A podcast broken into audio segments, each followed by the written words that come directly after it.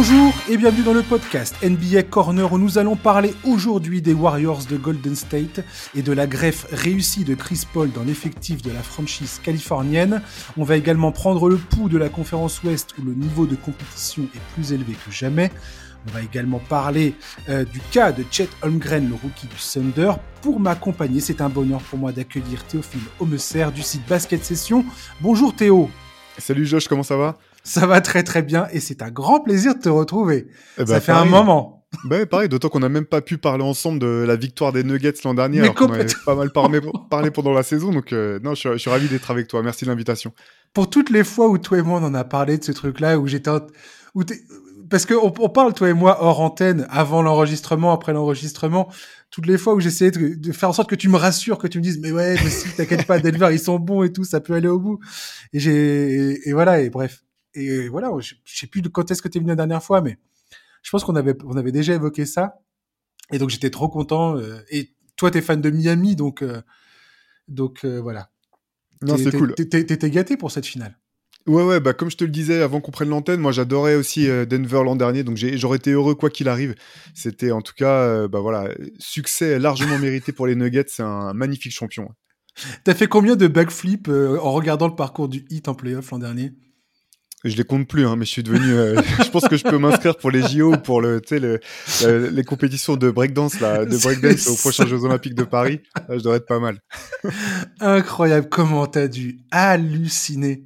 Franchement. Ouais, ouais, c'est clair. Je t'a- je t'avoue que bon, euh, je faisais pas le malin euh, quand même. hein. Non, quand quand j'ai vu qu'ils ont perdu le premier match de play-in contre euh, contre Chicago, si je me trompe pas, ou qu'ils- non, qu'ils ont failli perdre, qu'ils ont failli Ouais, perdre. Voilà, ce qui, match qui décisif, perd contre. Atlanta et Voilà. qu'ils ils étaient menés euh, contre Chicago dans le quatrième carton, je crois. Ouais, ouais, j'en menais pas large. Et après, Jimmy, euh, Jimmy a mis tout le monde d'accord. Exactement. Eh, tu m'étonnes, c'est ouais, grosse tension, mais alors on vit, on vit, on est fan pour ces, pour vivre des moments pareils en fait. Bah exactement. De toute façon, euh, c'est- pas par, par le passé, j'étais un peu critiqué avec la saison régulière, mais là, elle est vraiment euh, passionnante. Là, ces dernières années, je pense, je trouve que, enfin, moi, je me suis régalé pendant la saison régulière. Mais c'est vrai que la saveur des playoffs, c'est irremplaçable. Quoi. On attend quand même tout ça toute l'année. C'est de ça dont on se souvient euh, sur le long terme. Quoi. D'ailleurs, le tournoi, tiens, vite fait, pendant qu'on parle de ça, avant de commencer ce, no- notre sommaire, euh, le tournoi d'intersaison, enfin, le tournoi là qui commence en NBA, t'en penses quoi, toi?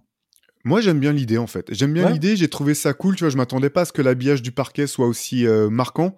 Euh, alors après, c'est plus ou moins joli en fonction des couleurs des, euh, des, des équipes, mais euh, j'ai trouvé ça cool. Je trouvais que c'était du coup facilement identifiable quand t'es spectateur, que tu tombes là-dessus, tu comprends tout de suite que c'est un match du tournoi. Là, faut que ça se mette en place, mais je pense que le, à partir du moment où ça sera les matchs à élimination directe, là, ça- je pense que ça peut vraiment être cool. Quoi. Ouais, je pense que ça peut vraiment pimenter ce début de saison. Et effectivement, les, les matchs à enjeu, je pense que ça va vraiment valoir le détour. Donc, euh, je, suis de, ton avis, c'est plutôt une bonne chose. Et en tout cas, il faut laisser la chance à ce truc euh, de se mettre en place. J'aimerais parler, avant de commencer nos sujets, euh, du MOOC Rivers qui est sorti fin octobre, qui s'appelle Losers. 240 pages sur l'art de perdre et les enseignements que l'on retire dans la défaite, car un échec, aussi douloureux soit-il, peut aussi et souvent être le point de départ d'une ascension vers la gloire. C'est aussi ça qui donne toute sa saveur à la victoire. Vous posez des questions assez fascinantes. C'est quoi la différence entre un euh, winner et un loser? Mieux vaut-il être un beautiful loser ou un mauvais winner? Ça, j'adore. Pourquoi et comment certains joueurs considérés comme des losers n'en sont peut-être pas vraiment? Et ainsi de suite. Dans ce MOOC, Théo euh, et ses équipes vous parlent de Charles Barkley, de Tracy McGrady, des Sixers de, 60 de 1973, de l'équipe de France 2008, mais aussi de Greg Oden, de la Team USA 2002, des Sacramento Kings, de Saminki ou encore de Nick Anderson, Nick the Brick. Théo, je te laisse présenter la suite sans trop en dévoiler, mais encore une fois, vous avez en plus une batterie d'invités absolument incroyable. Bah, je te remercie, Josh. Ouais, bah, en fait, en fait, on avait le sentiment que depuis, euh, enfin, ces dernières années, peut-être depuis une dizaine d'années, tu vois, le, le poids des, des titres finalement dans, dans, dans les palmarès des joueurs, euh, un peu le sentiment que ça prenait euh, de plus en plus de place ou une place parfois trop importante, et, et qu'aussi qu'on se servait maintenant, c'était passé un petit peu dans le vocabulaire même français de traiter comme si le loser était devenu le, la plus grosse insulte possible. Et euh, c'est quelque chose que, qui nous dérangeait un petit peu parce que finalement, euh, euh, parmi euh, les mecs qui ont gagné, jamais gagné de titre NBA, ben, il y, a, des- gars à qui on peut pas, selon nous, coller cette, cette étiquette de loser. C'est un terme trop réducteur derrière, derrière lequel se cache tout un tas de, de réalités très différentes.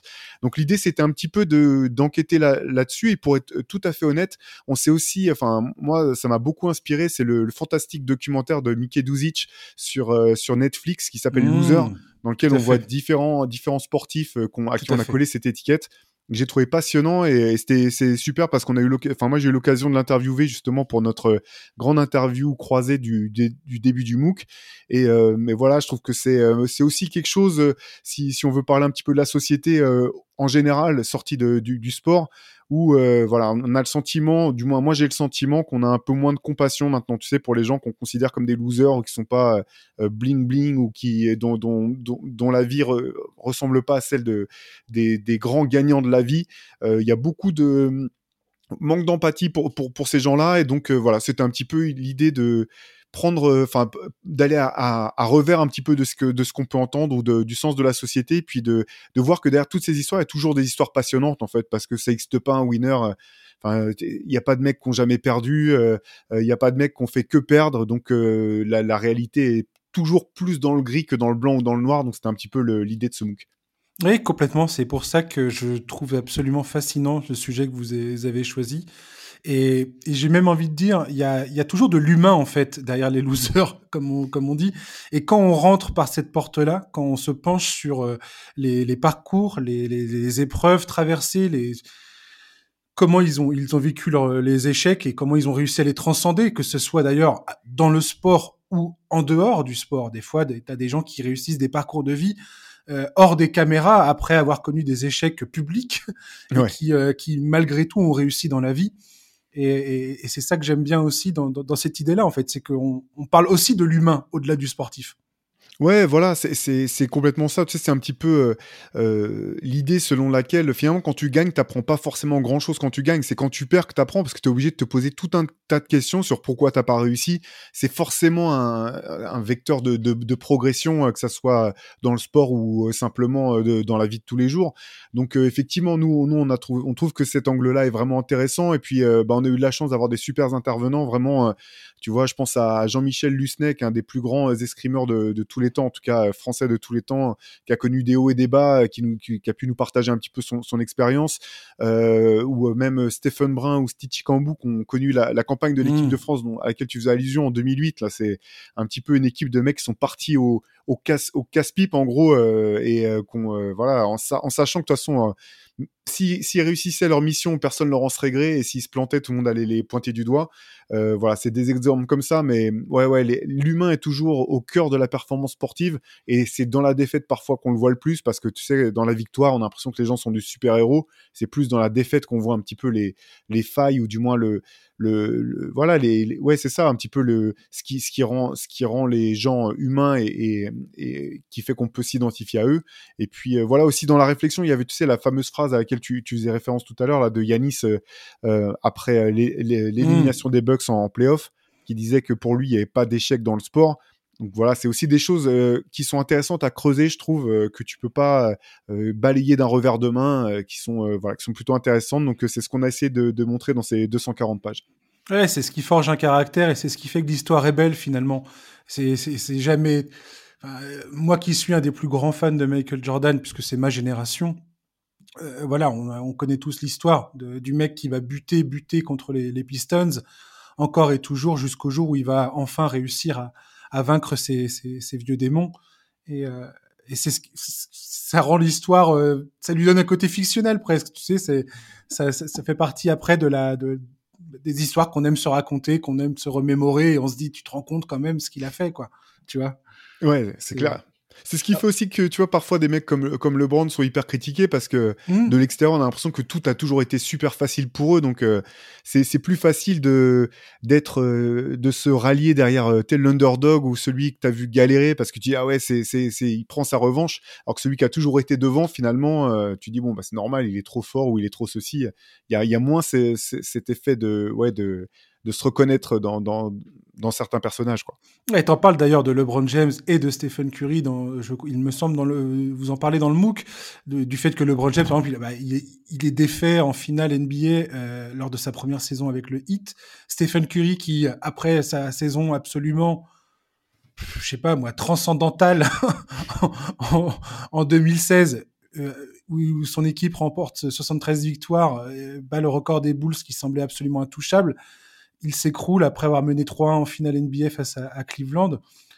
Il y a ça aussi, ils sont au top, ils sont au top, ils sont au sommet, et puis tout d'un coup, la chute, elle est, elle est vertigineuse, quoi. Ouais, exactement. Et puis c'est aussi quelque chose, je pense, euh, dont on peut. Euh, je veux dire, c'est des choses que qu'on connaît aussi dans nos vies, dans nos vies de tous les jours, en fait, au-delà du, au-delà du sport. C'est, c'est aussi un petit, peut-être un peu un cliché, mais finalement, le plus important, c'est pas tant de voir euh, les gens se planter, c'est de voir s'ils vont pouvoir rebondir et s'ils y arrivent dans quelle mesure, s'ils comment. alors certains ont réussi dans le sport, d'autres ont réussi dans leur vie, tout simplement. Il y a un papier vraiment intéressant sur Greg Oden notamment euh, où on voit un peu comment bah, lui, il a rebondi dans sa vie, alors loin des parquets, enfin loin, sur le bord du terrain plutôt que sur le terrain, mais, euh, mais aussi forcément, nous, on a tendance à résumer les, les athlètes à leur euh, simple performance sportive, mais derrière, il y a tout, le reste de leur vie. Tu vois, même un mec comme finalement comme Karim Abdul-Jabbar, tu te rends compte de tout ce qu'il a fait sur le terrain, mais son impact le plus important est peut-être maintenant ce qu'il a fait en dehors, puisque c'est il a continué à faire des choses en dehors des, des terrains, donc c'est ça aussi qui est, qui est intéressant, quoi. Oui, absolument. En tout cas, voilà, je conseille vivement les auditeurs de se pencher sur, le, sur ce MOOC-là. Il est encore, euh, c'est encore possible de le, de le commander? Ouais, ouais, absolument. Donc, euh, exclusivement donc sur notre site basketsession.com. Euh, là, il est encore disponible, mais tu fais bien le dire parce que c'est vrai que c'est des, des, éditions limitées, donc oui, voilà. il y en a plus, il y en a plus. Mais ouais, ouais c'est toujours disponible sur basketsession.com. Ouais, vous allez faire des rééditions, c'est pas possible. Il y, en a des, il y a des trop beaux numéros. c'est gentil. Bah oui, peut-être on en a fait deux pour l'instant. Donc du premier sur Los Angeles et un autre sur New York. On verra ah pour la suite. Euh, c'est les deux seuls qu'on a réédités. C'est pas sûr qu'ils soient tous réédités. On verra, on verra ça quoi. Alors avant d'entamer les sujets basket, euh, purement basket NBA, euh, j'ai vu que Shane Mamou a, nous a fait du teasing là sur les réseaux à propos d'un truc, on ne sait pas de quoi il parle. De quoi parle-t-il, Théo? J'ai besoin que tu, tu éclaires ma lanterne là. Bah écoute, je peux, je peux pas te le dire précisément, mais c'est vrai qu'on, ouais, ouais, je sais, je sais, c'est anti, anti climatique au maximum. J'aurais, j'aurais pas l'exclusivité quoi. Merde. non, mais par contre, voilà, c'est vrai qu'on bosse depuis euh, plusieurs mois sur un projet secret entre guillemets euh, un, nouveau, un nouveau projet euh, qu'on va, qu'on va sortir mardi. Donc, euh, si jamais vous aimez bien, vous aimez bien River, si vous aimez le basket en général, si vous êtes, vous avez pratiqué le basket, on a quelque chose, je pense, qui devrait plaisir, qui, qui, qui devrait plaire en tout cas à pas mal de monde. Et, et on, c'est vrai qu'on a fait un peu les, les teasers là, on, a balancé une partie des infos seulement, mais ouais. mardi à 10h30, on, révèle tout sur Basket Session. Vous verrez ce qu'on, qu'on vous a préparé ah, en, vous, allez plus. vous allez nous faire un live ou quoi? C'est quoi ce truc là? On a l'impression que vous allez nous faire un, gender reveal là. C'est une fille ou un garçon Non, c'est euh, notre version à nous de The Decision en espérant qu'on fera moins de malheureux que, les Browns à l'époque.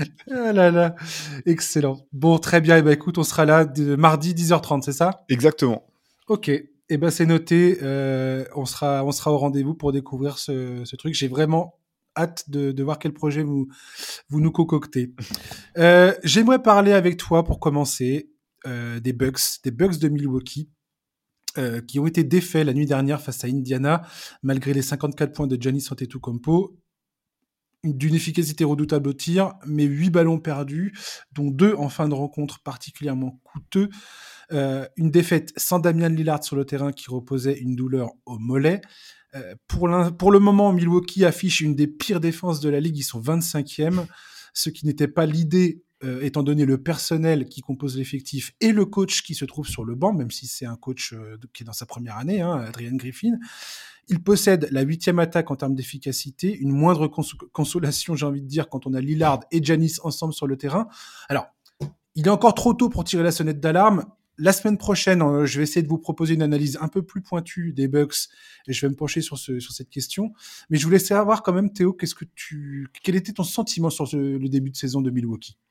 Ouais, c'est un peu compliqué. Je t'avoue que dès l'intersaison, en fait, je m'étais euh, posé des questions sur leur défense parce qu'ils ont perdu quand même des joueurs euh, qui étaient très importants de ce côté-là du terrain, notamment sur les postes arrière. Je pense à Jovan Carter, moi que j'avais trouvé vraiment excellent avec Milwaukee l'an dernier dans, dans qui ce registre-là.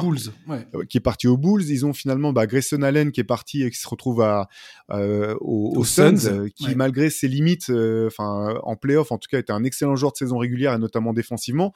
Donc clairement, ils se sont, ils se sont affaiblis de ce côté-là. Derrière, ils ont donc mis en place ce, trade qui fait partir l'un des tout meilleurs défenseurs de toute la ligue, euh, Holiday, pour récupérer l'un des meilleurs attaquants de toute la ligue, Damien Lillard.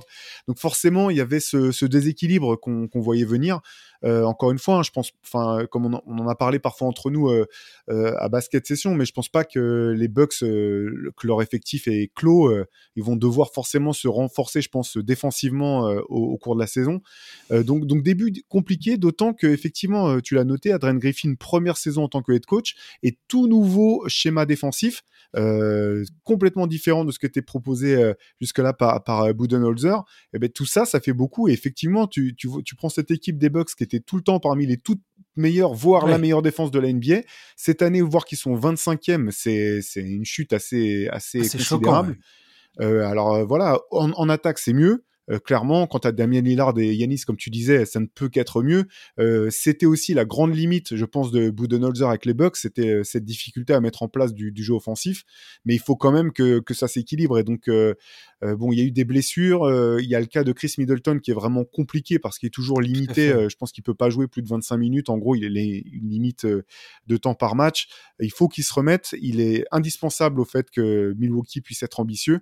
Mais je pense que défensivement, euh, effectivement, il faut soit que les joueurs commencent à se familiariser à ce tout nouveau, euh, ce, ce, à ces nouveaux principes défensifs, soit que qu'Adrian Griffin trouve le moyen de, bah, de combler les brèches en attendant euh, de pouvoir développer les choses qu'il qu a envie de développer, peut-être en repartant sur des choses euh, que des automatismes que l'équipe avait par le passé. Mais ouais, c'est la saison est longue, il y a du temps, mais voilà, c'est dans l'objectif de jouer le titre en tout cas. Pour l'instant, c'est un peu compliqué du côté de Milwaukee.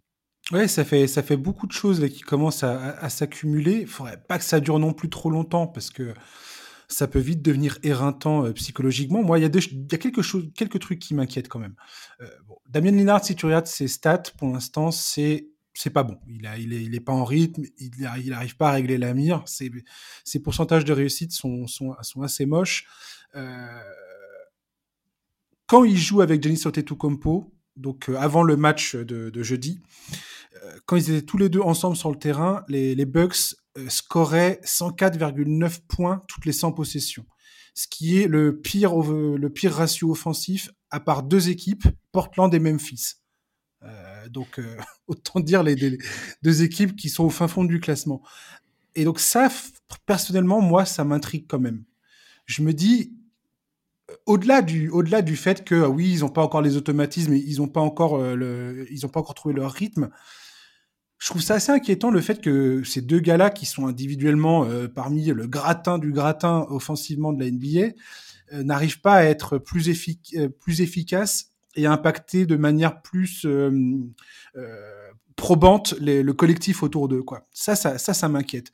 Et et Antetokounmpo, enfin quand je regarde cette équipe évoluer euh, depuis le début de la saison, j'ai du mal à saisir en fait quelles sont quelle est l'idée en fait offensivement mis en place par euh, Griffin et, le coaching staff sur le terrain? Qu'est-ce qu'ils qu'est-ce cherchent à faire? Je trouve qu'il y a beaucoup de déchets, notamment dans les dans les prises de décision, dans les prises de shoot.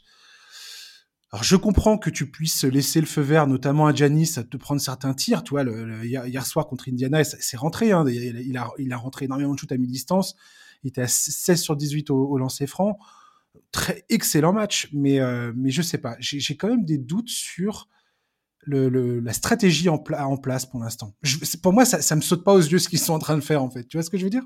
Ouais, ouais, non, je comprends complètement. Je, je pense aussi qu'honnêtement, euh, Griffin pourra pas garder dans sa rotation un 5 avec euh, Damien Lillard et Malik Bisley. Ouais. Ça me semble pas jouable. Tu sais, ça me fait un petit peu penser dans une moindre mesure euh, aux Knicks de Thibodeau qui mettaient euh, Evan Fournier et Ah, c'est fou, attends. Son nom m'échappe, tu sais, le, joueur qui est parti, qui a signé à Monaco en début de saison. Euh... Kemba Walker. Merci, ouais, voilà. C'est-à-dire que sur le papier, tu savais que ça pouvait. C'est pas, c'est pas que Evan ou Kemba Walker sont des mauvais joueurs, c'est juste tu peux pas les associer ensemble si tu veux avoir un 5 qui tienne la route défensivement. Euh, et là, c'est un petit peu de la même, manière. Je vois pas comment ton 5 peut tenir la, route si tu commences avec euh, Bisley euh, et Damien Lillard dans le bas court. Ça me, semble injouable. Donc je pense que ça, ça risque quand même d'être la première variable d'ajustation pour, pour Griffin. Ouais, j'ai vraiment. je pensais pas avoir autant de questions qui se posent concernant les Bucks et pour l'instant, je suis loin d'être convaincu par ce que je vois sur le terrain. Et toi, Giannis Antetokounmpo, autant c'est, tu peux trouver ça assez euh, formidable de, le voir planter 54 points, et ça l'était. Tu vois, le, match, euh, il est époustouflant de, puissance. Enfin, le, le qu'on connaît, le double MVP qu'on connaît, quoi. Mais euh, moi, ce qui me fait peur quand je vois ça, c'est la débauche d'énergie colossale qu'il est obligé d'avoir dans un match pareil, quoi. Où tu te dis, c'est pas, tu t'attends pas à ce que ça soit la lutte à ce point euh, face à Indiana, même si Indiana est une très bonne équipe, hein, qu'on s'entende bien. Euh, mais 54 euh, points, et ça suffit pas pour remporter la victoire au final, quoi. Et tu te dis, waouh, c'est. Enfin, même s'il manque Damien Lillard, ça veut, ça veut dire qu'il y a quand même des, des grosses lacunes dans cette équipe, quoi. C'est clair. Après, forcément, quand tu fais venir Damien Lillard, tu te dis que tu joues le titre, en fait, quand tu joues, quand as Yanis et Damien Lillard. Mais en réalité, je pense que les Bucks, en interne, le but, c'est peut-être pas forcément le titre cette année. Leur premier objectif, c'était de s'assurer que Yanis Antetokounmpo re-signe, en fait. Tout à fait. Et il avait demandé un, un move significatif. Ils l'ont fait. Donc maintenant, ils ont à nouveau un petit peu de temps. Alors, ils en ont pas beaucoup, mais ils ont quand même un petit peu de temps pour renforcer l'équipe. Et finalement, peut-être qu'en interne, le but, c'est hmm. pas tant le, de, de, gagner le titre cette année, mais c'était de pouvoir sécuriser euh, Yanis en faisant venir un autre, un autre fort joueur et puis de renforcer le, le roster pour euh, pouvoir le jouer éventuellement euh, dès la saison prochaine. Après, j'exclus pas le fait que ça puisse cliquer, que qu'il y ait, tu sais, des, des, bons ajustements avant la, la deadline des, des, trades en février et que, que Milwaukee, je pense qu'ils vont vraiment essayer d'aller le plus loin possible. Mais au bout du compte, je pense que c'est pas, c'est pas forcément, euh, un titre ou, euh, ou, ou, rien pour, pour Milwaukee cette saison. Oui, je suis, bien d'accord avec toi. Tu as, tout à fait raison de souligner ça. L'objectif du front office des Bucks aussi, en faisant venir Damien Lillard, c'était surtout de faire euh, re-signer euh, Giannis Antetokounmpo qui avait commencé à mettre la pression sévère sur, sur, sur tout le monde. Et c'est mission réussie. Donc voilà. Et on savait bien que l'équipe allait être un, peu, un peu fébrile. Tu as bien fait aussi de, rappeler que Chris Middleton est le joueur à suivre en ce début de saison. L'an dernier, euh, la saison passée a été gâchée par les blessures.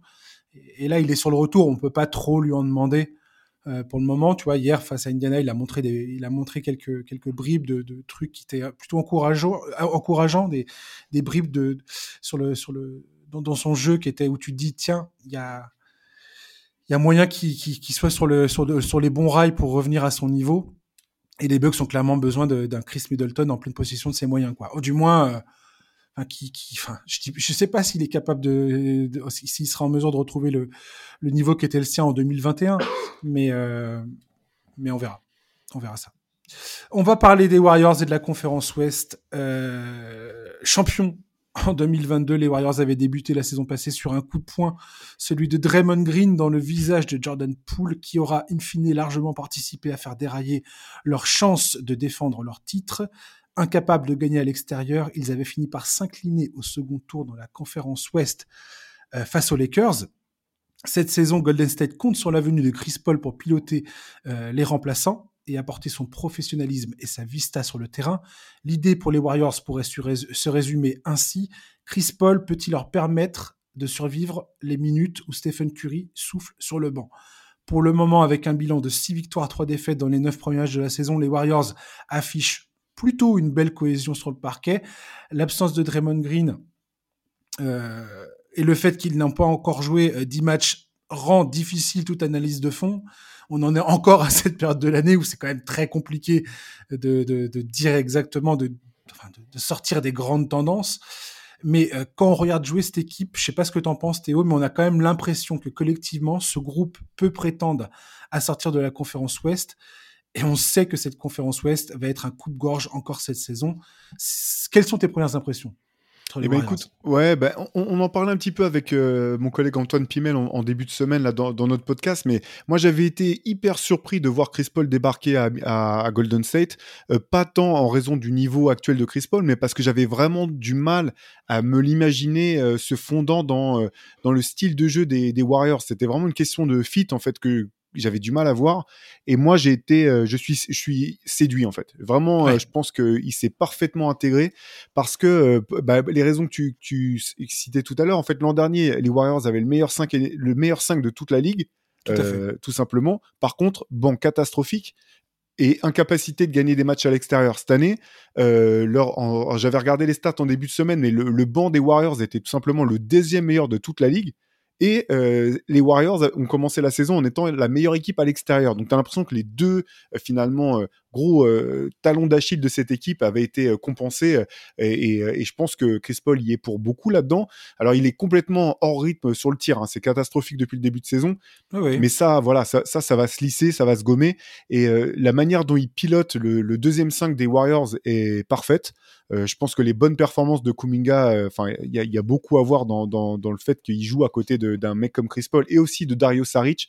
C'est-à-dire que maintenant, dans, le, deuxième 5, il y a deux playmakers qui peuvent euh, participer à, mettre en place euh, le jeu. Euh, et, j'ai bien aimé les minutes durant lesquelles Chris Paul jouait avec les titulaires.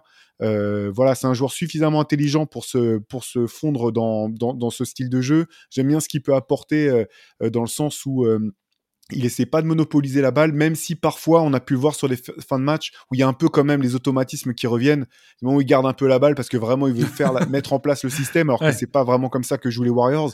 Mais ça, voilà, moi je pense que si on, si on est si on est optimiste, c'est vraiment des choses qui peuvent se mettre en place au, cours de la saison. Et cette équipe des Warriors va être redoutable et, euh, et va vraiment être à, à respecter et à regarder de près tout au long de la saison. Ouais, en bossant le, ce, ce segment du podcast, tu, sens bien, c'est exactement ce que tu viens de dire, tu sens bien ce truc-là.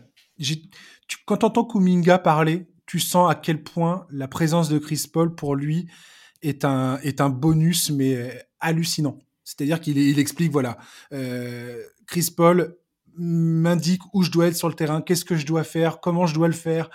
Et pour lui, c'est très rassurant. Et je pense que Steve Kerr, quand il voit ça, et Steve Kerr, quand tu, l'entends parler de Chris Paul, c'est pareil, tu sens que il est ravi de l'avoir dans l'effectif. C'est c'est le, gros cliché de dire ça, mais c'est un, comme un deuxième coach à avoir, un, un, autre assistant coach à avoir avec soi en fait, mais qui est sur le terrain et qui, qui, se connecte directement aux joueurs.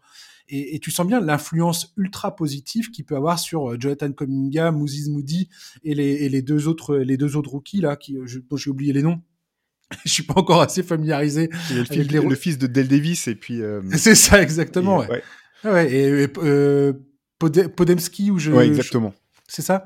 Ouais. Et, euh, et, et, et, pareil, tu vois, tu sens qu'il y a euh, sa présence, elle est ultra bénéfique, ultra bénéfique pour eux et que j'ai l'intime conviction que c'est un joueur qui est capable de faire euh, gravir des échelons beaucoup plus rapidement à ces joueurs-là pendant la saison, notamment un mec comme Kuminga qui a déjà euh, une certaine expérience et qui ne demande qu'à éclore euh, aux yeux et à la face de tous.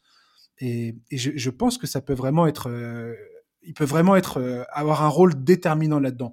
Stephen Curry dit exactement la même chose que ce que tu viens de souligner. Il dit Chris Paul, il permet de faire la connexion entre tous les tous les tous les tous les tous les line-up, tous les tous les effectifs c'est-à-dire qu'il fait la connexion entre le 5 majeur et le banc. Quand il est sur le banc, c'est lui qui gère les opérations. Quand il est avec des, membres du 5 majeur, bah les, Warriors ne perdent pas pied et il est là, il apporte cette expérience, il sait se mettre en retrait pour laisser faire, euh, laisser Stephen Curry faire ce qu'il fait et, donner les bons ballons pour Clay Thompson et pour et pour tout le monde. Il sait distribuer, il décide de distribuer la balle. C'est un pur meneur de jeu, Chris Paul. Et, et ça, je trouve ça génial. Et dernière chose, et après je te laisse la parole, mais Draymond Green euh, explique un truc qui me semble primordial et totalement euh, différent de ce qui a pu se passer l'an dernier. Il explique cette saison, contrairement à la saison passée, les joueurs arrivent plus tôt aux entraînements, partent plus tard des entraînements. On est en train de retrouver, de recréer, de rebâtir cette camaraderie qui a fait notre force euh, dans, les années, euh, à la, moitié des années 2010, là, 2015, quand les, quand les Warriors sont arrivés sur le devant de la scène. Et il dit, Ça, pour moi, c'est un très bon signe parce que c'est exactement la, force qui fait, enfin, ce qui fait la force de cette équipe, quoi. et voilà.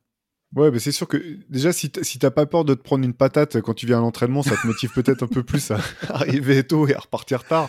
Mais euh, non, et puis après, ce qui est, enfin, c'est pour la blague, mais ce, qu'on oublie, enfin, ce qu'on oublie presque de dire parce que ça, ça tombe tellement sous le sens que finalement, même moi, je, enfin, je, je, je, me prends à, ne pas le souligner. Bah, c'est quand même le niveau incroyable de Stephen Curry en ce début de saison une fois encore. Hallucinant. Euh, voilà, donc. Euh, c'est irréel, euh, Théo. C'est irréel. C'est exactement ça. Mais tu sais, c'est le problème de ces joueurs-là, c'est qu'on est tellement habitué à ce qu'ils soient sur ces sur de, de tels standards qu'après euh, ça devient le com... ça, devient le quotidien quoi. Tu, tu le soulignes même plus. Et j'ai deux euh, stats, j'ai deux stats de ouf. Ah, il, termine, il, euh, il conclut à 80, 86% de réussite au tir près du cercle. Et il marque, il marque pratiquement 150 points tous les 100 shoots tentés selon euh, le site Cleaning the Glass. C'est absolument. Mais non, mais ouais, voilà, ça n'a pas de sens. Ça, n'a pas de sens. Tout simplement. Et son true shooting percentage, pour l'instant, il est à 73%. Je veux dire, euh, sachant que son, son, son, son, plus haut euh, true shooting en carrière, c'est 67,5. Ça va descendre, bien évidemment. Mais là, il est, c'est même plus incandescent, c'est, il est radioactif, quoi. Ouais, non, mais c'est ouais, tous les signaux sont, sont ouverts, hein, vraiment. Je pense que malgré tout, euh, autre bah, facteur hyper positif, c'est que pour l'instant, euh, les Warriors bah, peuvent se permettre de, de, limiter les minutes de Chris Paul comme jamais. Il a jamais aussi peu joué en fait euh, de toute sa mmh, mmh, mmh. carrière, ce qui explique pourquoi ses stats sont autant en baisse, notamment au, scoring. Mais ça, c'est parfait aussi. Je pense que. Mais tout à fait. Et, et je pense que voilà, c'est un club qui a l'intelligence de comprendre que finalement, l'important, c'est vraiment ce qui va se passer en playoff et que des blessures, les Warriors vont en connaître, c'est sûr.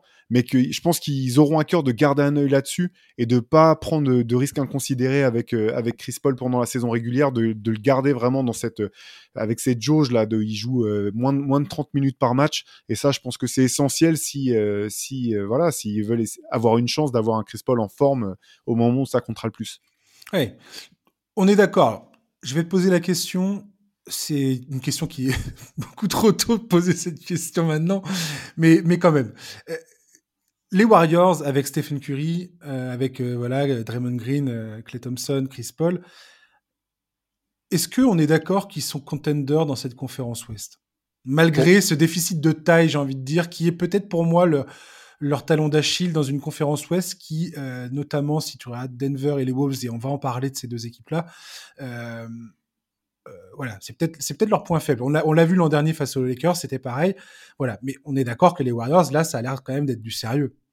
Non, pour moi, ils font clairement partie des contenders. Hein. Je pense que c'est ils seront parmi voilà les peut-être les quatre équipes, tu vois que je que je te citerai euh, de tête si tu, tu me demandais euh, qui a une chance d'aller en finale du à l'Ouest quoi. Oui, bien sûr. parlons de la conférence Ouest. On va parler un petit peu justement des concurrents qui se trouvent dans cette conférence. et j'aimerais en profiter avec toi pour parler des premiers matchs de James Harden aux Clippers, parce que ça s'est produit cette semaine. Euh, On va parler de James Harden qui joue au basket, c'est ça que tu essaies de dire? Exactement Il avait des baskets, il avait un short même, apparemment. Ça fait un moment, disons, que c'est pas arrivé, ça. Et il a fait deux matchs, euh, un face aux Knicks, un face aux Nets.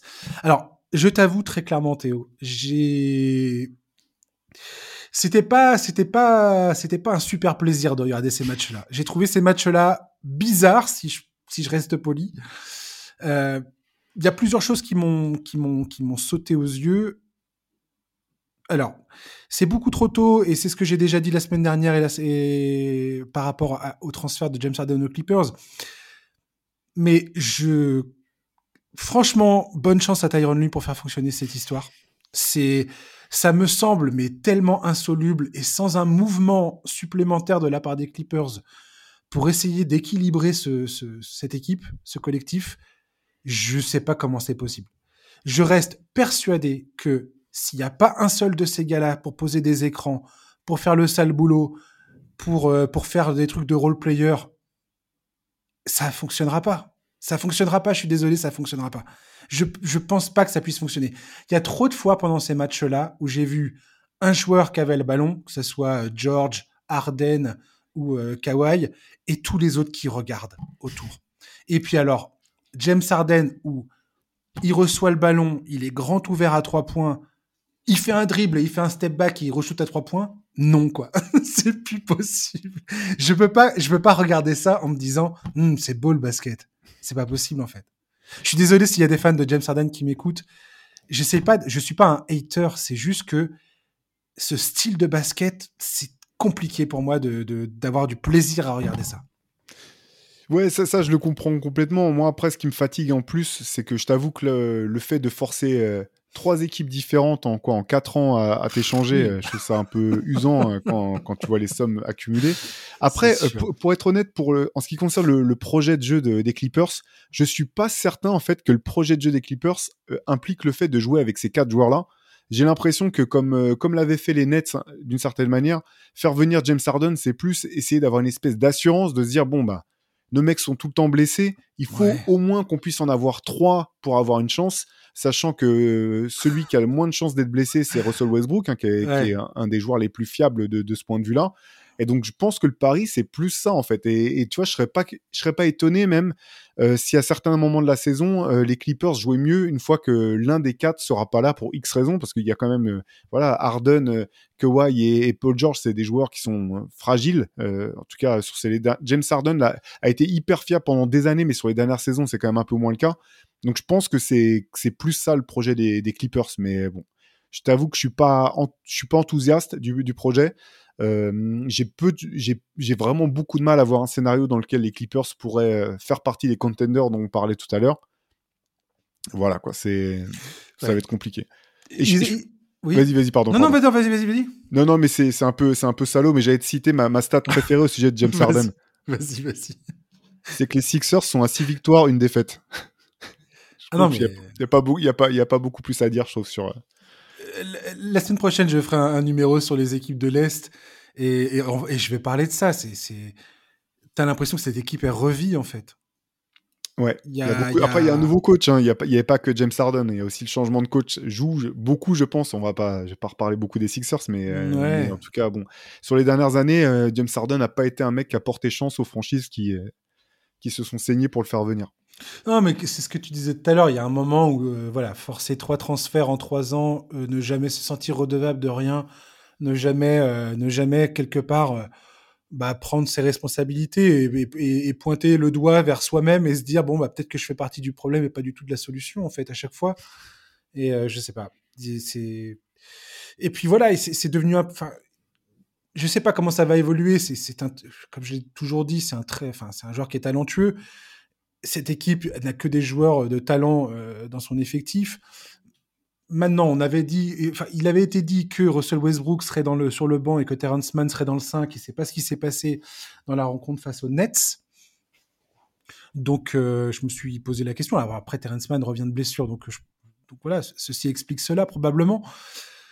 J'ai vraiment hâte de voir comment ça va évoluer, cette histoire de, des Clippers.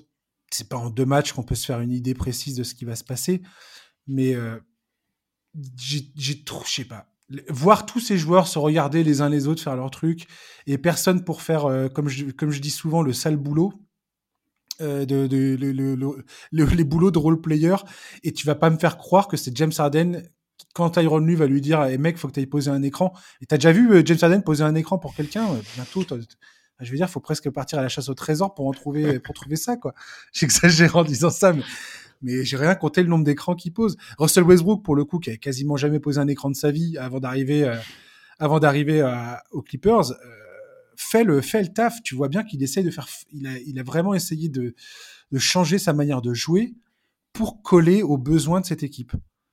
Euh, bon tu vois, avec ses, avec ses, avec ses qualités, ses défauts, mais. On a vu James Harden faire des, efforts, hein, que ce soit à son arrivée au net. J'allais dire des écrans, j'allais dire ah bon Non, des écrans, pas des masses, mais essayer de se fondre un peu dans le collectif. Par contre, ça a jamais, ça a jamais duré finalement. Euh, au bout du compte, euh, après il l'a dit lui-même, hein, c'est pas un genre de système, c'est lui le système. Donc ça veut dire que c'est aux, Clippers de s'adapter à James Harden. C'est ça que ça veut dire un petit peu quand tu lâches ce genre de phrase. Oui, oui, mais on en est bien là. On en est bien. Pour moi, c'est la, question de la saison. C'est est-ce que euh, James Harden va continuer à se... Parce que c'est pas possible. Je ne comprends pas qu'ils ne comprennent pas. je ne comprends pas qu'ils ne comprennent pas que avec s'il continue à croire ça en arrivant dans une telle équipe, que ça puisse bien se passer. Quand tu arrives dans une équipe comme ça, tu dis pas c'est moi le système. Tu dis ok, je vais être prêt à faire euh, une partie du sale boulot parce qu'il va bien falloir qu'on se le partage, le sale boulot à un moment ou un autre, pour faire briller le, coéquipier. C'est bah indispensable en fait. Tous ces, toutes les stars de qui sont dans toutes les équipes NBA brillent parce qu'ils ont des joueurs à côté qui font, qui font le taf, quoi qui font, euh, qui font les écrans, qui font. Euh, toi, toi qui es fan de Steven Adams, Steven Adams, euh, tu demandes à tous les joueurs qui jouent avec lui, ils adorent ce gars-là parce qu'il pose des écrans, il prend les rebonds offensifs, il, il c'est un enforceur dans la raquette. Enfin, c'est voilà, t'as besoin des mecs comme ça, quoi. Et aux Clippers, je trouve qu'il y a plus, il y a plus grand monde qui fait ça. En plus, il y a Mason Plumlee qui s'est, qui s'est, qui s'est blessé. Donc, je sais pas, trop bizarre. Ouais, ce qui est, ce qui est vraiment dur parce que pour le style, Plumlee, il, est parfait pour le style de jeu de James Harden parce que j'ai vu que James Harden essayait d'envoyer euh, Zubac au alley-oop, il va falloir qu'il règle un peu la mire parce que c'est pas tout à fait le, c'est pas tout à fait la même hauteur qu'avec Kim Capella quoi. Ah, c'était tellement drôle ça. c'était extraordinairement drôle. Mais bon, ouais, je sais pas. On verra, écoute, si James Harden euh, arrivera à prendre conscience des choses. J'ai hâte de voir quel genre de dialogue il va y avoir entre lui et Tyron Lu. Bon, on verra. C'est trop beaucoup trop tôt pour parler de tout ça, mais voilà, c'est ma. Très franchement, je suis pas sûr d'être la, personne qui va passer beaucoup de temps sur les matchs des Clippers, quoi. C'est, je vais sélectionner des matchs, mais voilà, je je fais pas partie des enthousiastes, clairement. Vous l'aurez compris, quoi. Euh, les Suns, incapables de mettre leurs trois stars ensemble sur le terrain. Il y a Bradley Bill qui a fait ses débuts l'autre jour, mais c'était sans Devin Booker sur le terrain. Pendant ce temps-là, comme euh, à l'époque des Brooklyn Nets, Kevin Durant est, en train de charbonner, quand bien même cet homme a 35 ans et sort de blessure majeure. Euh, ton avis sur les Suns, Théo? Bah, tu, tu l'as résumé en fait. Le problème, c'est que c'est le joueur qui devrait le plus être économisé qui est, amené à jouer le plus parce qu'en fait, il y a un scénario où les, où les Suns peuvent aller très très loin s'ils ont n'importe quelle équipe et un de leurs, de leur, euh, de leur, enfin, Kevin Durant et soit Devin Booker, soit Bradley Bill. Par contre, s'ils n'ont pas Kevin Durant, c'est mort. Ils peuvent pas, ils peuvent pas espérer jouer le titre sans lui. Et donc, c'est, l'inverse de ce qui devrait se produire pour les Suns dans ce début de saison. Et ça, je trouve ça vraiment inquiétant pour la suite. Après, je m'en fais pas, tu sais, ils, vont, ils vont enchaîner des séries de victoires. Il y a des moments où on va se demander, mais cette attaque, elle est incroyable, est-ce qu'ils peuvent aller au bout, etc. Mais là, ce que, ce que Kevin Durant est obligé de faire en ce début de saison, moi, j'ai vraiment peur que ça revienne les, les hanter, comme on dit parfois en, fin d'année, quoi. Ouais, voilà, voilà. Comme d'habitude, pas envie de faire mon Charles Barkley, mais une équipe comme ça qui est trop tournée sur le mid-range, trop sur le shoot extérieur, en playoff, j'ai vraiment des gros doutes. Quoi. À, part, à part si tu t'appelles Stephen Curry et que tu es absolument historique en termes d'adresse et que derrière toi, tu as peut-être le deuxième meilleur shooter de l'histoire de, du sport qui, joue avec, à tes côtés. Euh, voilà. le, régime, le régime des shoots des Suns m'inquiète personnellement. Et c'est dû au profil des joueurs qui composent cette équipe. Et encore une fois, je trouve ça trop redondant. C'est trop. Euh, c'est trop, c'est trop la même chose. Il n'y a pas assez de variété, en fait, dans, dans l'attaque, je trouve. Mais euh, puis, alors, Youssouf Nurkic, mon Dieu, quoi. C'est, c'est dur quand même. Bah, c'est dur, et puis c'est un, un, joueur qui a du talent, hein, mais par contre, le, le, gros problème de Nurkic a toujours été la constance, que ce soit le fait de ne pas se blesser ou de, de pouvoir euh, répéter les, les, les, efforts. Tu vois, au bout du compte, moi je suis plutôt hyper enthousiasmé par euh, les performances de Drew Eubanks, que je trouvais déjà très bon du côté de quand il était à Portland. Ouais, tout à fait. Euh, tu vois, dans l'activité, dans ce qui peut apporter la diversité. Mais si tu en es à regarder ça, c'est un peu, un peu inquiétant quand même pour, pour les Suns. Après, voilà, c'est le début d'année. Comme on disait, hein, il y a des moments où ils vont enchaîner, ils vont, ils vont être forts, mais je suis, pas, je, parierais pas ma, chemise ou même mon polo sur le fait que les Suns soient champions euh, cette année. Quoi. Je peux pas m'empêcher de, quand je vois ce que, les Suns ont récupéré dans le transfert pour DeAndre Ayton, quand je vois ce que les Kings ont récupéré dans le transfert de, de, Bagley, et tu, vois où je veux en venir assez rapidement. Mais euh, Marvin Bagley, euh, voilà, voilà deux joueurs qui ont été pris avant Luka Doncic dans cette mmh. fameuse draft. Et, et, ça fait peur, quoi. Ça fait peur quand même. Le, c'est, c'est, tu t'es, tu t'es, tu t'es, tu t'es croûté mémorablement quand même quand t'as fait ça, quoi. Même si Ayton, il y a des raisons, on sait pourquoi. finalement, c'était moins honteux que Marvin Bagley, pardon. oui, c'est vrai. il est de l'Arizona, il est, c'est quand même un fort joueur. Je pense que ça c'est finalement ça s'est mal fini du côté des Suns. Mais oh, l'année où ils vont en finale, c'est en grande partie parce que DeAndre Ayton fait tout ce qu'il faut pour qu'ils y aillent. Donc c'est voilà, les, je, pense qu'on ne sait pas encore vraiment. Enfin, comment dire, le, chapitre est pas refermé pour, pour Ayton. Il est moins fort que Doncic, ça c'est sûr et certain. La question se pose pas, mais c'était pas forcément incompréhensible. Par contre, par contre Marvin Bagley, c'est plus complexe. Je vais faire un petit victory lap en parlant des Wolves, euh, qui après deux premiers matchs très étranges pour débuter la saison, où j'ai quand même eu une petite sueur, où je me suis dit, putain, je me suis totalement, je me suis totalement euh, trompé. Et ça sera pas la première fois, hein, je me trompe très souvent, euh, complètement, je, je, je, le reconnais tout à fait. Mais depuis, depuis lors, oh my god, les Wolves, c'est la première défense de la ligue. Rudy Gobert est absolument central dans cette histoire.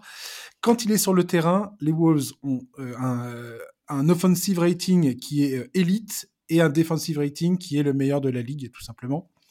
Euh, alors, je continue de voir des gens qui critiquent Rudy Gobert. Et franchement, les gars, il y a un moment, va falloir qu'on m'explique ce que vous trouvez à redire contre ce gars-là.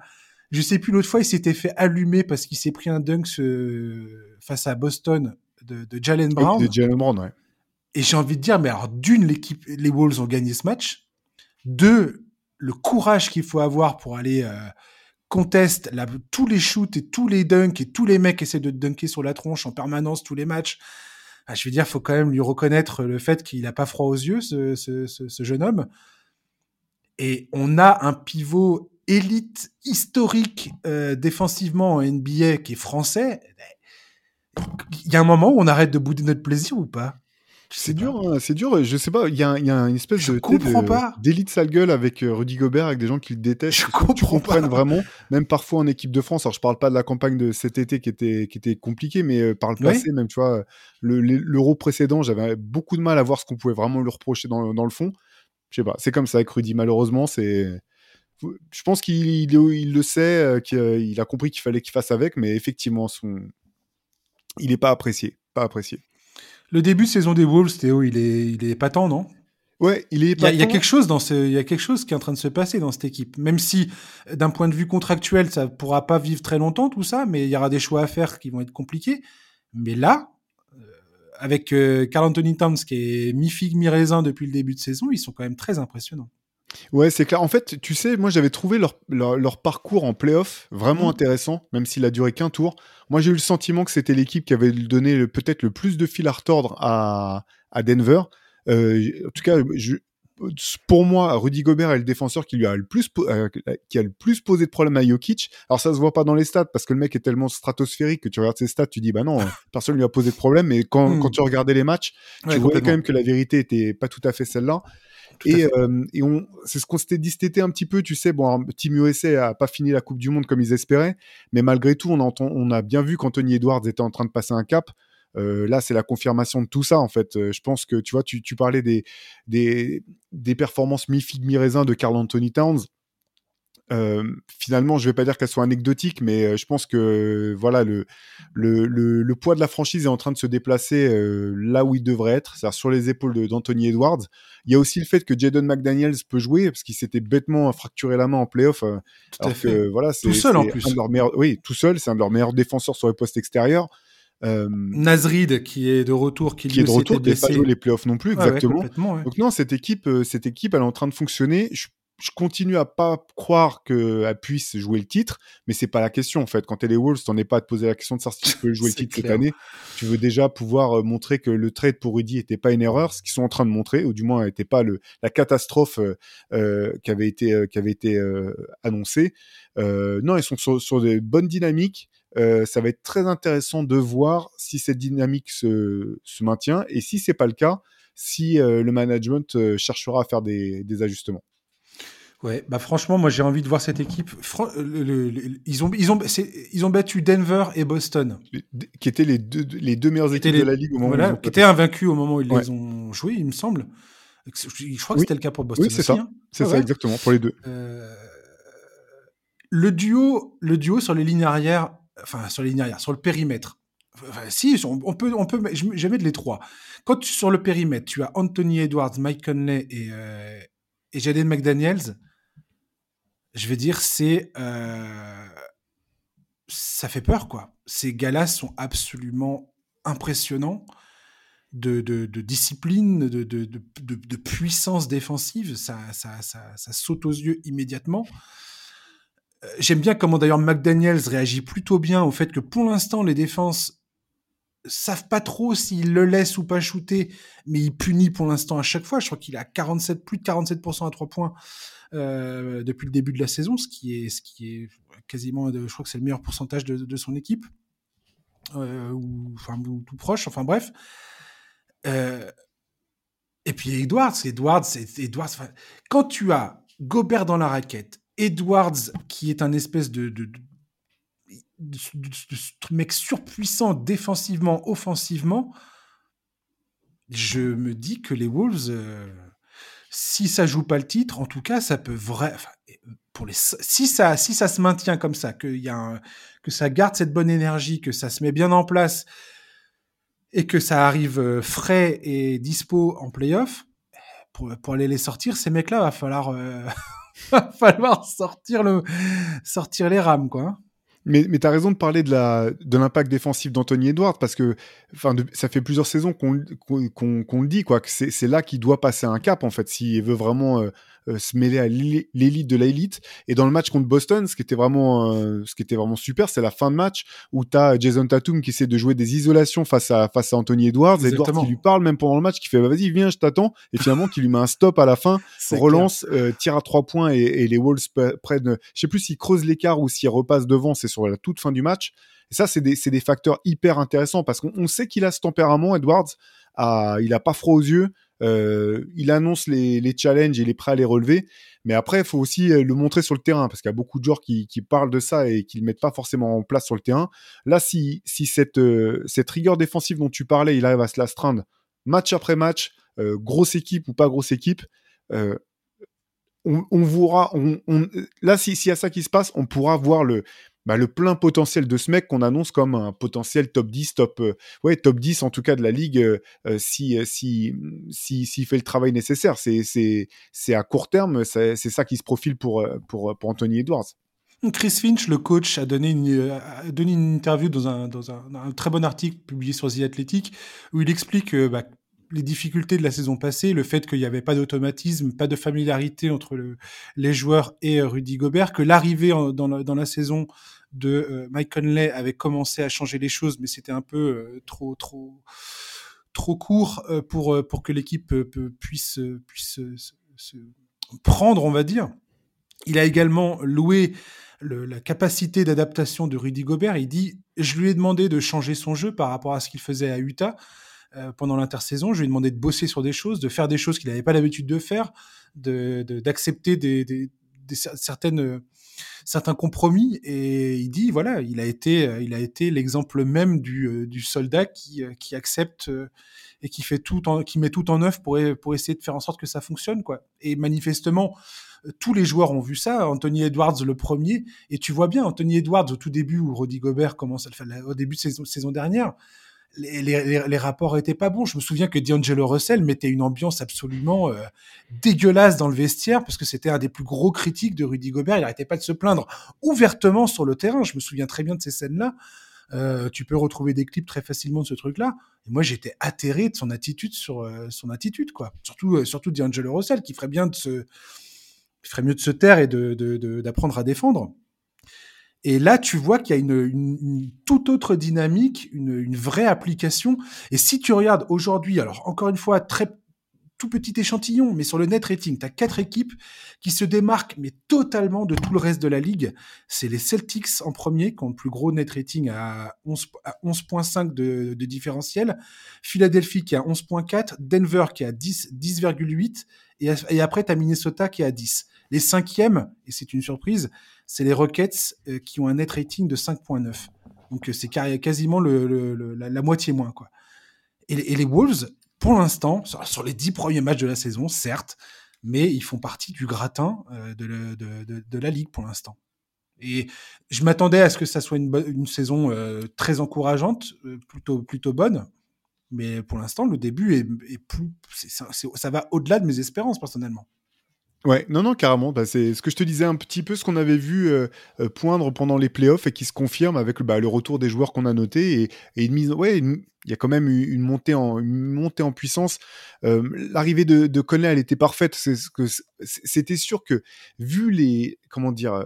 Euh, cette équipe est tellement singulière dans, dans, la NBA actuelle, dans sa construction, que pour que mmh. ça fonctionne, il te faut un playmaker d'excellence, quoi. Tu vois, qui, qui va comprendre quoi, qui faire jouer à quel moment, dans quelles circonstances. Un mec comme Mike Conley, comme Chris Paul, il, il faut des gens avec ce type de QI. C'est pour ça que j'avais pas du tout été étonné qu'il fasse venir Conley à, au Wolves. Ça, ça, tombait sous le sens. En plus, au-delà du fait qu'ils connaissent bien Rudy Gobert et qu'ils soient habitués à jouer avec lui. Là, ce qui est bien, c'est que voilà, ils peuvent enfin euh, travailler, commencer la saison en étant tous ensemble sur la même longueur d'onde. Et puis, euh, puis il faut noter aussi que Carl Anthony Towns, dont je suis souvent hyper euh, critique, a mmh aussi fait des super perfs à la Coupe du Monde. Des fois, c'est des choses aussi qui te boostent et qui te permettent de, de bien lancer ton année on verra ce qu'il fera cette année, quoi. Oui, tout à fait, ouais. En tout cas, cette équipe de Wolves est une des, vraies, vraies équipes à suivre de ce début de saison. On va terminer ce, petit, euh, ce petit clin d'œil sur la conférence Ouest. Je ne pouvais pas terminer sur la, dans la conférence Ouest sans parler de Denver. Euh, Jamal Murray s'est blessé à la cuisse. Euh, il est sorti probablement pour le mois à venir. Jokic marche sur l'eau dans ce début de saison. Je, voilà, je regarde encore euh, ce qu'il fait sur le, terrain, les stats qu'il aligne, c'est absolument euh, hallucinant. Par contre, truc très intéressant côté Nuggets, c'est que comme on en parlait tout à l'heure avec les Warriors, habituellement les Nuggets avaient beaucoup de mal à survivre pendant les minutes où Jokic se reposait sur le banc. Et là, pour le moment, euh, ce n'est pas vraiment la tendance. Mike Malone a réussi à trouver le personnel adéquat pour, euh, pour faire fonctionner ce, banc. En tout cas, ils prennent pas la flotte dans tous les sens comme c'était le cas la saison passée. Et, euh, voilà. Et, puis bah, big up à Peyton Watson, Christian Brown, Reggie Jackson qui fait un très très bon début de saison, Naji aussi. Il y a, des bons éléments dans cette équipe des Nuggets et, leur rookie Julian Strauffer aussi qui est très très bon. qu'est-ce que tu peux dire sur Denver pour l'instant sur ce sur leur entame? Ben, c'est non, c'est une, entame de, de, saison vraiment intéressante parce que finalement, euh, euh, on s'était dit que c'était peut-être les plus grands, ils figuraient parmi les plus grands perdants de l'intersaison dans le sens où ils avaient perdu des joueurs importants, mais et, qu'ils n'avaient pas fait de signature euh, marquante. Euh, mmh. ils, ils, ont ils ont parié sur la continuité, sur la progression de, leur, de leurs jeunes joueurs. Donc, bah, Christian Brand qu'on voit qui, est, qui, était incroyable l'an dernier, qui continue dans, dans sa progression. Peyton Watson dont tu as parlé, qui, qui, a surtout joué en G-League, mais sur lequel le, en interne le, le staff était dit dithyrambique sur le potentiel de, de ce joueur qui, qui, touche le terrain enfin, enfin et qui est plutôt, qui est plutôt bon pour l'instant. Moi, j'aime beaucoup ce début de saison. Euh, ce qui, alors, je vais pas dire que ça m'inquiète, mais si je devais faire un petit peu euh, pointer du doigt certaines choses, je trouve ça euh, peut-être un peu problématique que, que, Jokic soit obligé de autant tirer euh, ouais. sur ce début de saison, sachant que voilà ça, c'est le fasse en playoff, c'est pas problématique, mais je pense pas que ça puisse être la, recette du succès sur toute la saison pour Denver s'ils veulent euh, être dans les meilleures euh, conditions pour, aborder les playoffs. Il euh, y a ça et puis la question de savoir si alors leurs jeunes pour l'instant répondent présent, mais tu vois les joueurs que de banque t'as cité, Christian Brown, Peyton Watson, euh, euh, Najee ou, ou même ou même Reggie Jackson, est-ce que c'est vraiment des joueurs sur qui tu peux t'appuyer avec assurance en playoff? Pour aller te gagner. Est-ce qu'un de ces mecs-là, tu vois, peut, peut te gagner un match de playoff? Euh, ça, ça, reste la question. Voilà, moi c'est un petit peu ça que je pointe du doigt. Si je devais pointer du doigt malgré tout, ça m'empêche pas de, tu vois, quand on faisait nos, pro nos, pronostics en interne, moi je les avais quand même mis euh, euh, potentiel champion NBA euh, et confirmer leur euh, leur back to back. Mais euh, voilà, attention quand même. Moi je serais pas si étonné que ça de voir Denver essayer de tenter un coup peut-être à, à, la deadline ou ou sur le marché, tu sais, des, des mecs qui auront été coupés pour aller essayer de récupérer un vétéran avant le avant les playoffs. Oui, effectivement, ouais, tu as tout, tout à fait raison. C'est c'est un pari extrêmement risqué de s'en remettre à des jeunes joueurs qui n'ont que très très peu, voire pas du tout d'expérience dans les moments, euh, notamment en playoff, dans les moments euh, couperés. Et, euh, et, on sait bien, enfin, je veux dire, l'histoire de Christian Brown en finale contre Miami le, le, la saison passée, c'est une exception. On est d'accord. C'est mm. pas un truc qui arrive, euh, qui arrive d'habitude.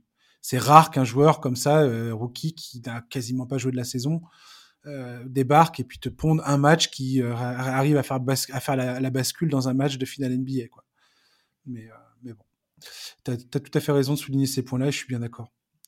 On va terminer le podcast en parlant de Chet Holmgren, blessé l'an dernier euh, pour ce qui aurait dû être sa saison rookie. Chet Holmgren réalise un début de saison explosif sous le maillot du Thunder, au point d'être, à mon sens, le favori pour le moment dans la course au trophée du rookie de l'année.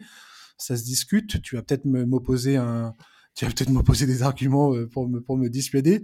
Euh, Chelton Green, comme Victor Wembanyama, est immense, mais il est aussi euh, doté d'une fluidité rare pour sa taille sur un terrain de basket. Il peut facilement remonter le ballon, initier une attaque, dribbler entre ses jambes et trouver la bonne passe, ou nous faire un pull-up à trois points, ou nous faire un spin et finir avec un toucher de balle plus que soyeux autour du cercle. Quand on le voit jouer, Chelton Green possède déjà un sens du jeu digne d'un vétéran. Euh, qui possède cinq saisons dans les pattes. Il est surtout d'une efficacité redoutable. Il tourne actuellement en 57, 56, 90 et il est, selon les stats avancées, un élément positif des deux côtés du terrain, défensivement et offensivement. Quand tu vois le, net rating de sa présence sur le terrain, c'est assez, assez marquant. Euh, Théo, euh, Cheton Gren, est-ce que tu le mets, tu le mets où par rapport à Victor Wembanyama dans cette course du rookie? Pour l'instant, j'aurais tendance à dire qu'ils sont, euh, sont au coude à coude. Mm-hmm. Dans le sens où euh, je pense que Chet est le plus régulier, mais que Wembanyama est celui qui a le plus marqué les esprits. Euh, son match à 38 points face aux Suns, par exemple. mais en fait, c'est marrant parce que tu sais, si Victor ne faisait pas partie de cette génération, on parlerait de Chet Holmgren comme on parle de Victor, en fait, euh, pour les raisons que tu as données, pour sa taille, ce qu'il est capable de faire en attaque, euh, en défense, la fluidité, la vitesse, euh, la manière dont il est capable de couvrir l'espace défensivement et de, voilà, de, de t'as l'impression qu'il y a un décalage et finalement en un quart de seconde il y a plus de décalage parce qu'il a réussi à revenir. C'est c'est impressionnant. J'adore son attitude. Tu sais souvent les très grands on se dit ouais bon bah, c'est des mecs qui, sont venus au basket au basket parce qu'ils étaient très grands, c'est pas forcément des passionnés de jeu, ils sont un peu mous, etc. C'est pas du tout le cas avec Chet Holmgren. Moi j'aime bien, il a un côté un peu revanchard, il y a du, comme dirait Bill Simmons, il y a du, il y a du fuck you en lui, tu vois, un petit peu dans, dans, certaines situations. et, euh, et je pense que sa saison blanche l'an dernier lui a fait un bien énorme. Tu vois, euh, quand je mmh. vois la, patience dont il fait preuve parfois sur le terrain, son efficacité et puis même physiquement sa manière d'encaisser les, impacts, je pense qu'il a ça, lui a vraiment permis d'arriver en étant bien plus près euh, qu'il ne l'aurait été si ça avait été son sa vraie saison rookie. Ouais, je suis tout à fait. Tu sais qu'il j'ai noté cette stat aussi, tiens. C'est le dixième joueur NBA de l'histoire à cumuler euh, euh enfin cumuler, à enregistrer 7 contre et 3-3 points dans le même match. C'est marrant. Euh, du coup, tu, m'intrigues. Je, me demande qui sont les autres. Je pense qu'il doit y avoir le, fameux match complètement dingue de Moneyball. J'ai pas, pas, checké. Non, normal, normal, mais. Honte à moi, mais euh, oui, peut-être, ouais. Effectivement, oui, de, tu parles, c'était contre Phoenix, non? Ouais, où il avait, je sais plus combien de tirs à 3 points va mis, je, crois que c'est ça. Je crois que, je crois que c'est Charles Barclay qui est absolument écœuré au bout d'un moment. c'est ça. De le voir prendre. En plus, le tir de Manu Ball est assez particulier. Tu crois pas une seconde que ça va rentrer. catapulte un petit peu. c'est classe, c'est ça. Et euh, non, moi, ce qui, ce qui, distingue beaucoup de euh, dans, cette histoire, c'est sa, c'est son efficacité. En fait. Ça, c'est fou. C'est complètement dingue je note aussi que quelque chose qui, je pense, il est important de souligner. Tu vas me donner ton avis. Enfin, c'est mon sentiment, mais tu vas me donner ton avis là-dessus. Quand tu compares, et, je, l'ai fait, hein, la comparaison euh, euh, face à face entre Chet Holmgren et Victor Wembanyama, tu vois bien qu'en termes d'efficacité euh, au tir et sur les résultats de, de l'équipe, Chet est largement devant Victor. Il n'y a même pas photo en fait. C'est même pas une discussion quasiment à avoir. Par contre, j'ai envie de dire que ces stats avancées, quand tu les prends comme ça, euh, il faut quand même bien comprendre que le basket, c'est un, sport qui se joue à 5 contre 5 et que forcément Chet Green arrive dans un effectif qui est un, beaucoup plus installé que celui des Spurs, avec euh, une superstar en la, en la présence de, de Checky Juice Alexander, ce qui est quand même une donnée excessivement importante. Euh, que n'a pas Victor Wembanyama? Victor Wembanyama, non seulement il arrive dans une équipe qui est euh, jeune, archi jeune et inexpérimentée, et en plus un de leurs meilleurs joueurs, Devin Vassell, est blessé actuellement. Donc euh, donc il y a aussi ça, ça impacte forcément les résultats d'efficacité parce que Victor Wembanyama se retrouve à faire beaucoup plus de choses qu'il ne, que, à faire beaucoup plus de choses et à prendre beaucoup plus de risques, on va dire, peut-être que Chet Holmgren. Mais malgré tout, quand tu le vois sur le terrain, Chet il est d'une ouais, moi c'est ce que j'ai, c'est ce que j'ai dit dans mon intro. Il est d'une fluidité qui est, enfin c'est affolant de voir ça en fait.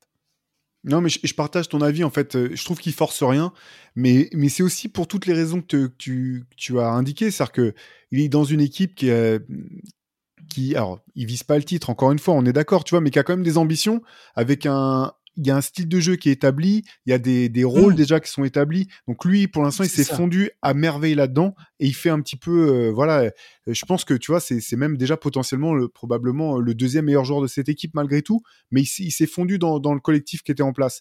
Alors que du côté de, de des Spurs, c'est Victor Wembanyama, il est encore au niveau de projet, mais en fait, le jeu collectif des Spurs est au, est au stade de projet, et même les autres joueurs qui sont autour de lui, euh, les plus jeunes, sont aussi au stade de projet. Tu vois, on en parlait avec Antoine, mais tu vois, Jeremy Sohan qui, qui, joue meneur, le but c'est pas qu'il joue meneur plus tard en fait, c'est simplement qu'il puisse développer son playmaking euh, maintenant. Donc c'est pas du tout, les mêmes euh, les mêmes attendus, c'est pas du tout le même contexte, et c'est pour ça que je pense qu'ils sont au coude à coude vraiment parce que parce que finalement leur, leur, stats et, leur, et, l'impact qu'ils peuvent avoir. En fait, leurs stats sont différentes, c'est-à-dire qu'ils brillent pas sur, sur, les mêmes facteurs, mais par contre, euh, ils ont tous les deux un impact euh, dans, dans, dans, les performances de leurs équipes.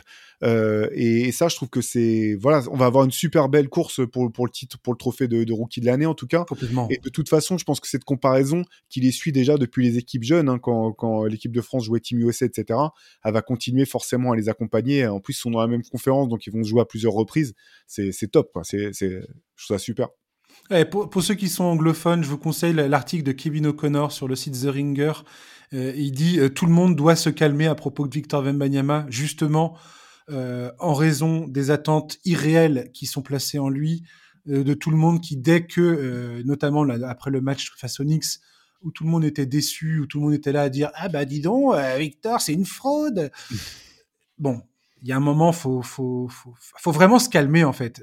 Pour enfin je je sais pas je sais pas moi, moi, personnellement, ça me dérange. Quand j'entends les gens qui sont là à, se surexciter à propos de Victor Wembanyama, et euh, dès que dès qu'il y a un, contre-coup, euh, c'est euh, ah bah dis donc, il est pas aussi fort que qu'on nous l'avait annoncé. Bon, il y a un moment, c'est si tu dis ça, ça veut dire que tu comprends pas comment le comment le basket, et notamment le basket NBA, se, se, se passe quoi c'est pas possible. Donc euh, voilà, je, pense qu'il faut vraiment se calmer. Et pour terminer euh, sur le Thunder, je voulais faire un petit clin d'œil et, j'aurai l'occasion de, traiter ça plus tard, une autre fois, plus en détail, parce qu'il mérite vraiment qu'on s'attarde sur son cas. Mais euh, le Thunder qui, qui chope Kayson Wallace et, Wallace et Kayson Wallace nous fait pareil. Enfin, entre lui et Chet Holmgren, le Thunder, mais ils sont, mais ils sont, ils sont avec deux rookies, mais c'est des pépites ces deux joueurs-là. Kaysen Wallace, il est hallucinant. Bah là, sur l'efficacité offensive, les deux, et sur l'impact défensif aussi, parce que les deux, c'est deux très bons défenseurs. C'est ouais, c'est chaud. Mais elle est, elle, est, elle, est, vraiment top cette équipe du, Thunder parce qu'elle est super agréable à voir jouer maintenant. Mmh. Euh, l'équipe va devoir faire des choix parce qu'ils pourront pas signer tout le monde, ils pourront pas garder tous leurs jeunes. Et, en, et ils ont un tel trésor de guerre en termes de, tu sais, de draft pick et de, etc. Qu'en fait, au, moment, peu importe, quand, quand, ils le décideront, ils pourront, s'ils le veulent, faire venir un vétéran ou un autre, une autre star ou un autre euh, joueur établi pour renforcer l'équipe si besoin. Ils sont dans une situation pour un petit marché. Enfin, voilà, Sam Presti, c'est quand même masterclass de comment, euh, comment euh, pouvoir monter des, des, effectifs qui sont, qui sont efficaces en étant dans un tout petit marché. C'est c'est trop fort. C'est marrant parce que en 2019, on n'aurait pas, je pense qu'on n'aurait été pas beaucoup à mettre une pièce sur le fait que Sam Presti ressorte vainqueur du transfert de, avec, les, avec les Clippers. Ouais. Qui, qui, où, euh, on va dire que la venue de Kawhi Leonard était dépendante de l'arrivée de Paul George. Et donc, euh, le Thunder a profité pour euh, récolter bah, le, les fondations du trésor de guerre dont tu parles. Et, surtout en mettant la main sur Che Gilgeous Alexander, qui aujourd'hui on peut argumenter que c'est il est dans le top 10 euh, NBA euh, en termes de en termes de niveau quoi.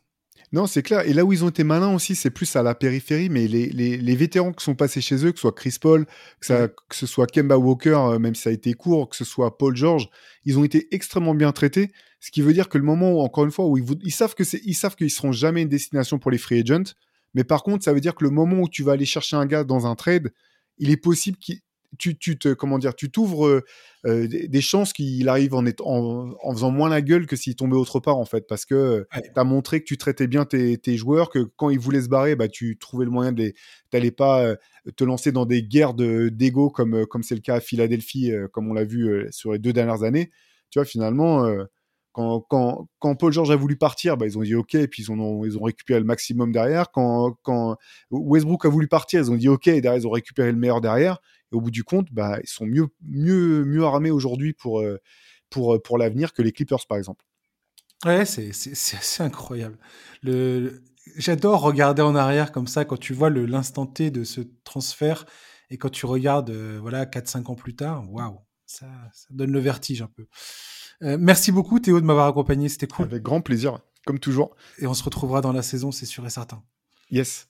Donc euh, voilà, et je rappelle donc euh, le MOOC Losers qui est disponible en commande sur le site Basket Session. Et mardi, 10h30, grande annonce de votre part sur un nouveau projet qui va être mis en place. C'est ça? C'est exactement ça. Merci encore, Josh, et à très vite. Il n'y a aucun problème. Chers auditeurs, merci de nous avoir écoutés. On se retrouve la semaine prochaine avec Charlie, logiquement, pour parler euh, de l'actualité NBA. D'ici là, passez une très bonne fin de journée, un très bon week-end. On se retrouve la semaine prochaine avec un nouveau numéro de podcast NBA Corner. À ciao. Bye bye.